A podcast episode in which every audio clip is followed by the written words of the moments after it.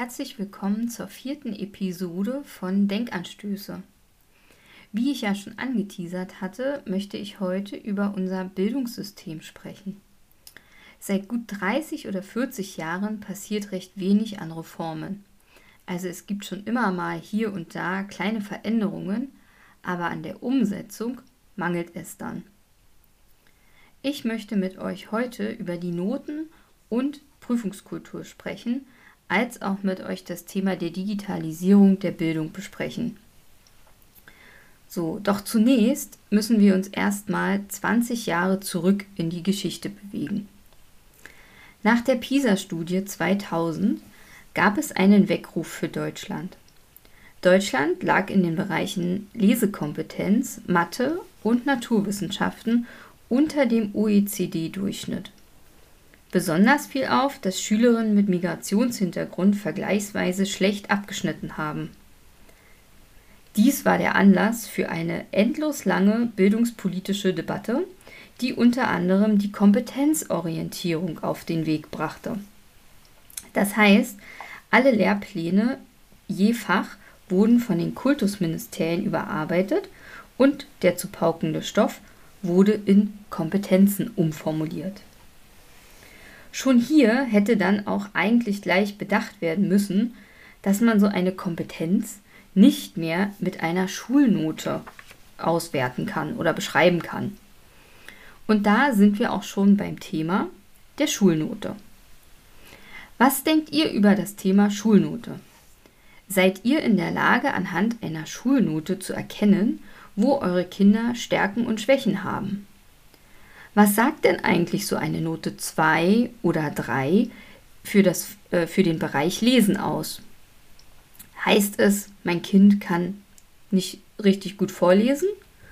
Oder kann es vielleicht nicht verstehen, was es vorliest? Stichwort Lesekompetenz, Leseverstehen. Oder äh, wenn in Mathe eine 3 befriedigend heißt diese Note, äh, wenn die auf dem Zeugnis steht. Was sagt es aus? Ja? Ähm, kann der Schüler nicht addieren, kann er nicht subtrahieren oder hat der Bruchrechner nicht verstanden oder fehlen vielleicht sogar einfach nur geometrische Zusammenhänge und er ist nur in einem Teilgebiet von Mathe nicht so gut, aber die Gesamtnote steht ja eigentlich immer nur auf dem Zeugnis. So, das heißt also, niemand ist wirklich in der Lage, anhand einer Note die Schwächen oder eben auch vielleicht Stärken zu erkennen. Also selbst bei einer Note 1 ähm, ist ja vielleicht auch nicht unbedingt ganz klar, ähm, kann der Schüler das oder hat er nur das gelernt, was er äh, irgendwie wiederkäut. Genau. Ja, so dann mal ganz ehrlich, wenn ihr tief in euch hineinblickt, erinnert ihr euch noch daran, oder erinnerst du dich noch daran, wie du basteln, schwimmen, oder Radfahren gelernt hast. Dann erinnerst du dich sicherlich an Fehlschläge vom Fahrrad gefallen oder mehrmals äh, im Schwimmunterricht äh, die Schwimmbewegungen geübt und so weiter. Ja, du erinnerst dich sicherlich auch an Erfolgserlebnisse, wenn dann endlich das Fahrradfahren geklappt hat, ja, und auch die Freude darüber, dass, das, dass du es geschafft hast, ja, und dass dein Können nun endlich ähm, ja, zum Tragen kommt. Aber du erinnerst dich sicherlich nicht bei all diesen Tätigkeiten ja, an eine Bewertung. Wenn man sich mit dem Prozess des Lernens befasst, dann sind damit Entwicklung, Förderung, Fehlerkultur und Kompetenzerleben verbunden. Wer wirklich lernt, der holt sich in den richtigen Momenten seine Rückmeldung ein. Wenn jemand von außen den Lernprozess zum Beispiel mit einer Note bewertet, führt dies zum Abbruch des Lernens. Schon der Bildungsforscher John Hattie hat 2009 eine Studie zu wirksamem Unterricht herausgegeben. Auch hier wurde bestätigt, dass Noten oder verbale Beurteilungen das Lernen von Schülern nicht voranbringen. Die wichtigen Prozesse, die Lernende voranbringen, erfolgen alle bevor eine Prüfung oder eine Klassenarbeit geschrieben wurde. Der Unterricht muss also so gestaltet sein, dass die Lernprozesse abgeschlossen sind, also dass sozusagen all das, was der Schüler wissen muss, schon vor einer Klassenarbeit verstanden wurde. Genau, bevor die eben abgegeben wurde. Das bedeutet, der Unterricht, ja, ohne Noten und Prüfungen müsste eigentlich eine viel bessere Qualität erhalten, als, als er bis jetzt sozusagen mit Notensystem funktioniert. So. Man kann natürlich nicht von heute auf morgen die Noten einfach abschaffen. Ne, wir sind ja alle in den letzten 20, 30, 40 Jahren alle so groß geworden und auch Arbeitnehmer, äh, Arbeitgeber sind natürlich auch so gepolt. Das heißt, wenn sich jemand bewirbt, dann wird natürlich das Zeugnis anhand der Schulnoten bewertet, weniger am Text. Ja, aber man muss diese Veränderung ganzheitlich denken. An die Stelle des Notenbewertungssystems muss eine neue Form von Verbindlichkeit und Feedback treten. Es müssen sich einfach neue Prüfungsformate überlegt werden oder es müssen neue Prüfungsformate entwickelt werden. Hierzu gab es zum Beispiel das spannende Barcamp vor zwei Wochen, nee, ist schon viel länger her, vor drei Wochen, also Anfang Februar, äh, zu dem Thema zeitgemäße Prüfungskultur.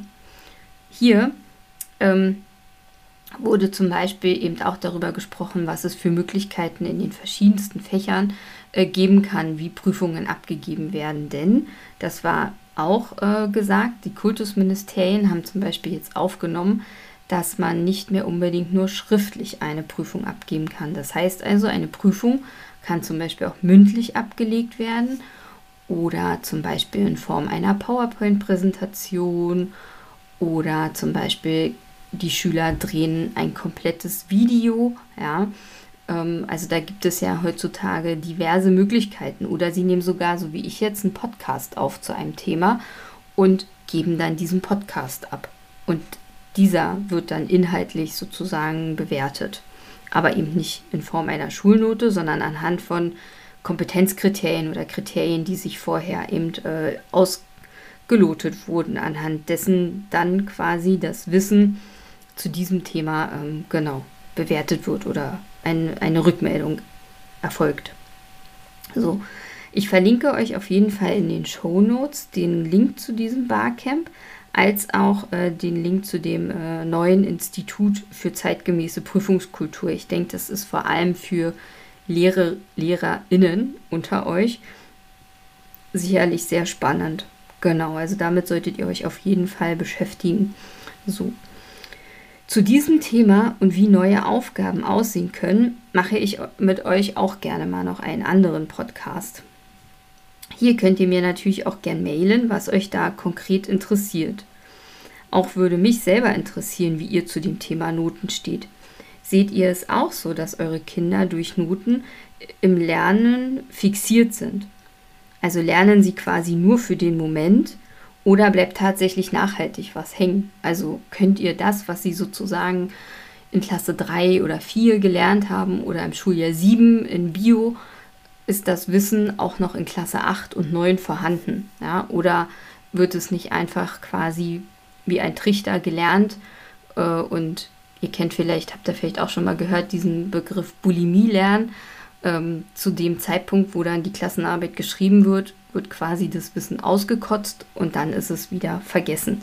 Ja, also ähm, das muss man sich halt auch mal fragen. Und dann ist halt für mich auch ein bisschen die Frage, wenn du zu einem bestimmten Punkt zu einer Klassenarbeit ähm, irgendein Wissen, was auswendig gelernt, vielleicht noch nicht mal verstanden wurde, einfach eben ausge äh, wiedergekäut wird, ja, ohne dass das irgendwie nachhaltig im Kopf bleibt oder irgendwie Sinn ergibt, ja, dann frage ich mich tatsächlich, ist dieses Wissen dann tatsächlich noch notwendig? Muss, also bringt das einem Schüler überhaupt etwas? Ja, darüber muss man vielleicht auch mal nachdenken. Also ich bin auf jeden Fall sehr gespannt auf den Diskurs und freue mich wirklich über E-Mails oder Anrufe. Äh, manche von euch haben ja auch meine Telefonnummer. Genau, und können sich gerne mit mir darüber austauschen oder vielleicht äh, machen wir auch nochmal einen Podcast dazu ähm, für, mit kritischen Stimmen Genau, weil es ist ja, ähm, der Podcast hier ist ja für Denkanstöße gedacht.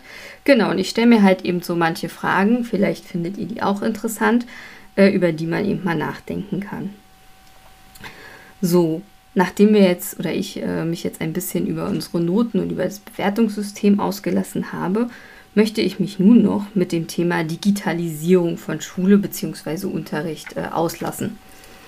So, also, wenn wir nun verstanden haben, dass sich unser Bildungssystem drehen muss, und zwar schnell, ja, damit auch tatsächlich Lernen stattfindet, dann können wir uns auch mit den Möglichkeiten der Digitalisierung von Schule befassen. Bevor es YouTube und Co gab, ja, machte es äh, in der Schule auf jeden Fall Sinn, ja, oder ergab es auf jeden Fall Sinn, den Stoff frontal mit Schulbüchern und Arbeitsblättern häppchenweise zu unterrichten. Auf diese Weise tun dies Lehrer, LehrerInnen auch immer noch und werden auch so noch ausgebildet. Fatal, wie ich finde. Denn die Lebenswelt und auch die Berufswelt hat sich schon längst verändert. Wir leben schon längst im Zeitalter der Digitalisierung und sehr viele Unternehmen arbeiten schon ganz anders und erwarten eigentlich auch ganz andere Kompetenzen, die SchülerInnen äh, aus der Schule sozusagen mitbringen. Genau, oder Grundkompetenzen, Basiskompetenzen. Ja. Also von daher darf der Unterricht eigentlich schon lange nicht mehr so antik bleiben. Ja. Also das ist echt fatal, was äh, sozusagen aktuell noch sozusagen vorherrscht. Ja. Unsere Kinder sind mittlerweile Digital Natives. Ihnen, aber auch uns, steht das unendliche Wissen über das Internet zur Verfügung. Vor allem das Smartphone ist für viele junge Menschen selbstverständlich. Etwa 86 Prozent der 12- bis 19-Jährigen nutzen YouTube als Wissensquelle für sich. Gut 70 Prozent nutzen diese Erklärvideos bei YouTube, um den Schulstoff, der frontal nicht verstanden wurde, nachzuholen und diese ungerechte Wissensvermittlung auszugleichen. Ja, darüber müsst ihr mal nachdenken. Ja, die, die Schüler gehen sozusagen freiwillig äh, auf diese, ich nenne es jetzt mal Internetportal YouTube, ja, und suchen da freiwillig nach diesen Erklärvideos, um diesen Stoff äh, zu verstehen und haben da eben die Möglichkeit, ganz selbstbestimmt und eben in ihrem Tempo den Lernstoff aufzunehmen. Ne? Also ihr wisst ja, wie die Videos funktionieren bei YouTube. Man kann die äh, erstens mal sich immer wieder anschauen, man kann die vor- und zurückspulen, man kann stoppen. Genau, also es gibt eben verschiedene Möglichkeiten. Und ein Lehrer, der steht da 45 Minuten vor der Klasse, spricht vielleicht sehr schnell, spricht vielleicht undeutlich, nuschelt. Ja, also es gibt ja viele Faktoren, die quasi dafür oder auch dagegen sprechen, warum Schülerinnen äh, ja, das Wissen irgendwie nicht aufnehmen oder vielleicht Inhalte nicht verstehen. Genau. Ja, also darüber muss man eben mal äh, auch nachdenken. So, dann, wo steht eigentlich geschrieben, dass LehrerInnen nach wie vor vor der Klasse stehen und im Gleichschritt Wissen vermitteln? Wäre es nicht sinnvoller, über die Lehrmethode nachzudenken und ähm, die Lernmethode sozusagen zu verändern. Da gibt es zum Beispiel eine ganz äh, spannende Lernmethode und zwar heißt die Flipped Classroom. Das heißt, dass die Wissensaneignung aus dem Klassenzimmer herausgelagert wird. Das heißt, die Schüler lernen quasi zu Hause oder bekommen Materialien an die Hand oder können vielleicht zu dem Thema selber recherchieren, ja, und üben dann im Klassenzimmer. Das heißt, hier kann der Lehrende viel besser als Lerncoach auftreten. Ja, also das heißt, ähm, dann werden die Übungsaufgaben nicht zu Hause als Hausaufgabe oder äh, Lernaufgaben gegeben, ja, sondern diese werden direkt in der Schule bearbeitet und dann äh, sieht der Lehrer auch, wo die ja, Schwächen vielleicht sind und wo er vielleicht auch noch mal konkreter zu dem Thema was erklären muss. So, die Chancen der Digitalisierung ja, der Bildung bieten aber auch noch viel mehr als nur den Unterricht quasi umzukehren. Ja. Die, äh, das zweite große Potenzial der Digitalisierung li liegt nämlich darin, dass Kinder und Jugendliche so vielfältige Ausdrucksmöglichkeiten haben wie nie zuvor. Sie können mit dem Smartphone oder dem Tablet oder einem Laptop, je nachdem, welches Medium Ihnen zu Hause zur Verfügung steht, nämlich hochwertige Fotos erstellen. Sie können Filme produzieren. Mittlerweile ist es sogar möglich, dass auch Kinder Apps programmieren können. Oder, so wie ich zum Beispiel, können sie auch Podcasts aufnehmen und ihre eigene kleine Radiosendung äh, ins Leben rufen. Oder zum Beispiel auch in Form eines Blogs eine eigene Online-Zeitung zu einem bestimmten Thema zum Beispiel auch gestalten oder verschiedene Themen genau aufnehmen.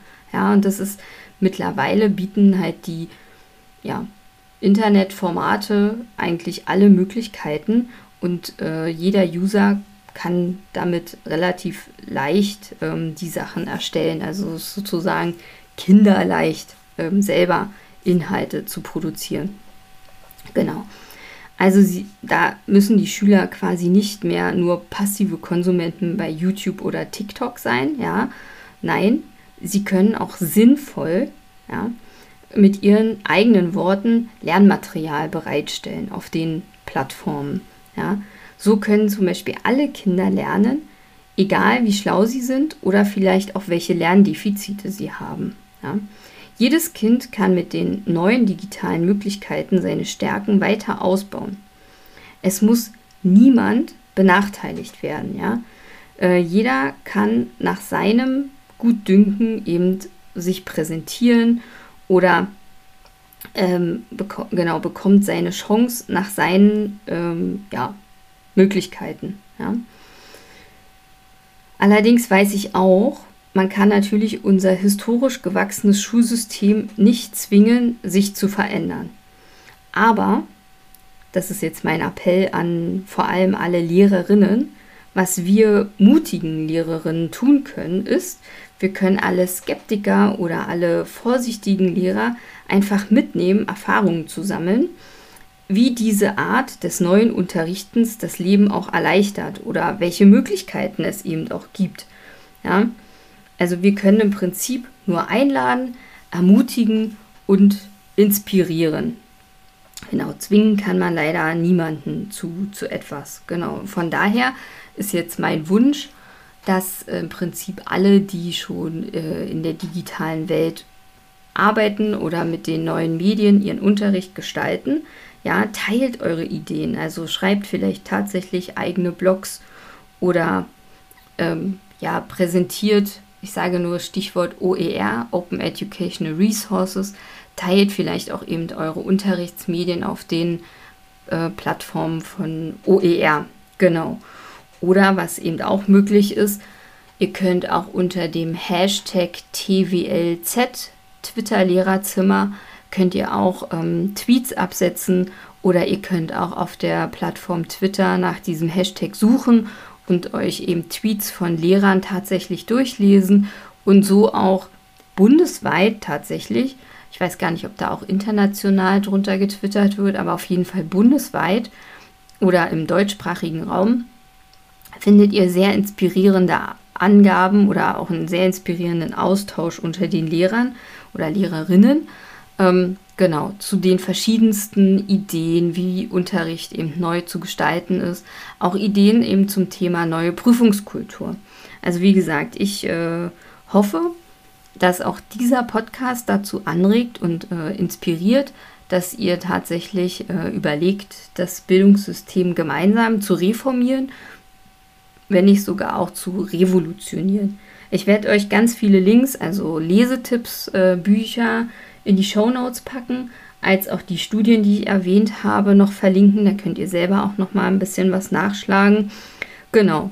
Also in diesem Sinne, fühlt euch inspiriert und ich freue mich natürlich auch über eure Diskussionsbeiträge. Meldet euch gern bei mir und dann äh, bis zum nächsten Mal.